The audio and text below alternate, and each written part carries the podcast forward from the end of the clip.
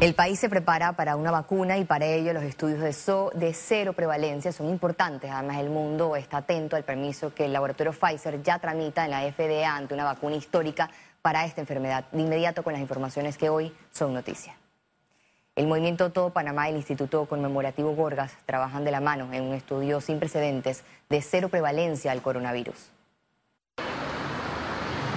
¿Cuántos tienen inmunidad a la COVID-19? Es el interrogante que resolverá un grupo de científicos del Instituto Gorgas a través de un estudio profundo con pruebas de laboratorio para analizar la sangre de las personas en busca de anticuerpos, los cuales pueden mostrar si un individuo fue infectado por el virus en el pasado.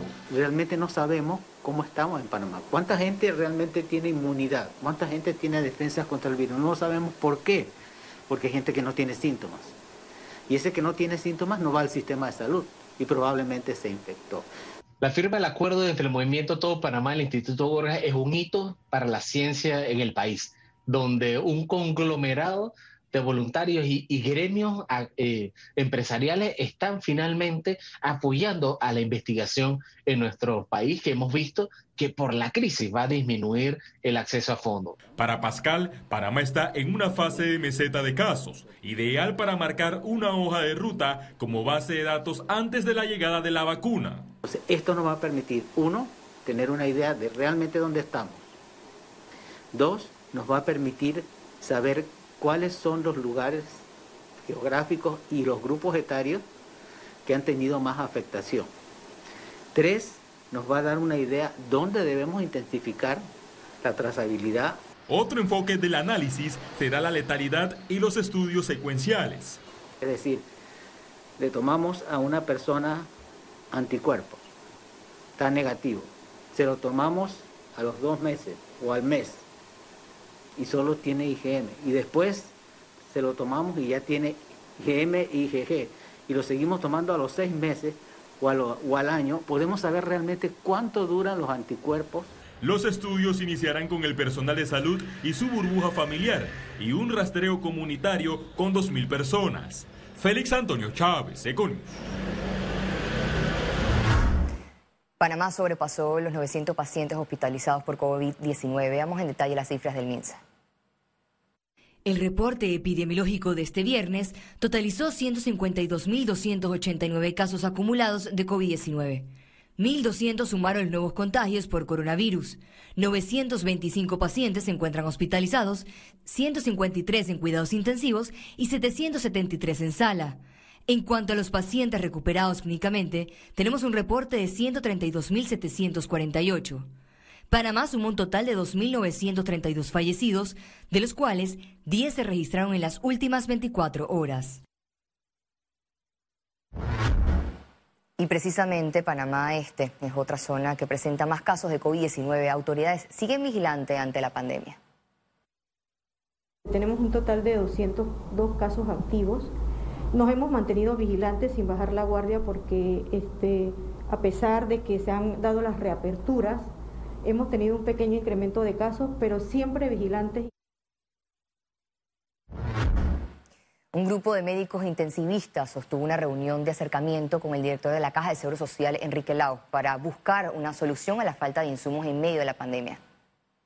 una labor que estamos haciendo por el bien de los pacientes asegurados que mantenemos en unidades de cuidados intensivos, muchos de ellos COVID positivos, otros no, pero se trata de una situación insostenible ya en cuanto a falta de insumos y falta de medicamentos. Esa aglomeración de espacios, este, además de diluir la calidad de la atención, puede también eh, repercutir de una manera severa en cuanto a la adquisición de las enfermedades asociadas, infecciones, perdón, asociadas a los cuidados de la salud. La región metropolitana de salud se trasladó a Pacora para atender a los refugiados que perdieron sus viviendas debido a las tormentas registradas el pasado jueves. Haciendo el abordaje y la atención sanitaria de 84 personas que se vieron afectadas por las inundaciones ayer, que se dieron en cuatro sectores del corregimiento de las Garzas. Invasión Dos Mares, Invasión 4 de Noviembre, el área de Benícer y el área de San Francisco. En una gira por la provincia de Chiriquí, el ministro de Vivienda informó que contabilizan más de 500 viviendas desalojadas. Hay como 578 viviendas afectadas hasta este momento, 300 tienen que hacerse nuevas. ¿En Barú? No, me refiero a, nivel, a nivel nacional. Sí, bueno, ayer tuvimos en la noche eh, desalojo en Tocumen, en, en Las Torres, en San Miguelito y también en Chilibre. El Tribunal de Apelaciones anuló la sentencia de no culpable a favor de Ricardo Martinelli y ordena nuevo juicio. El expresidente enfrentará un nuevo juicio por el caso de los pinchazos telefónicos, luego que este viernes un tribunal de apelaciones anulara el fallo que lo declaró no culpable debido a errores en la apreciación de las pruebas.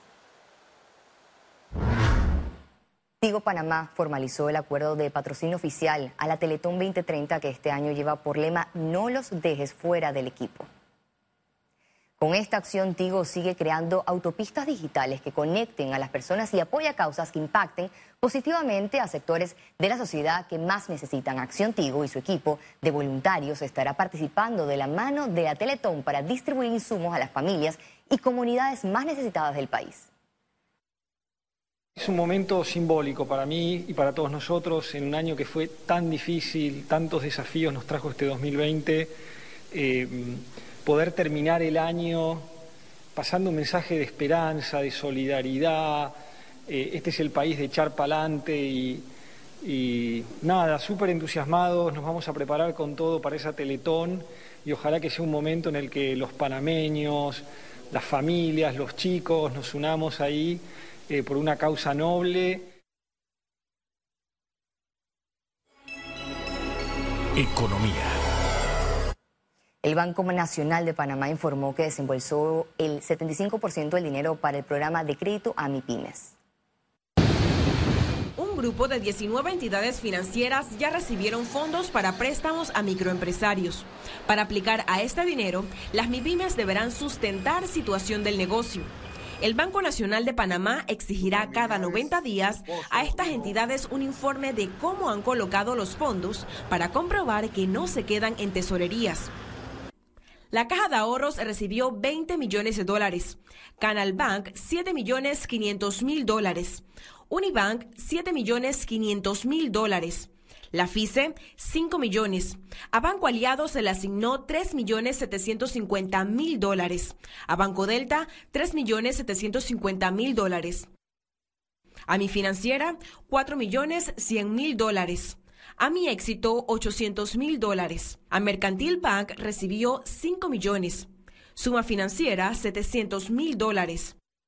Banismo recibió 7 millones 500 mil dólares. Panacredit, 6 millones 100 mil dólares.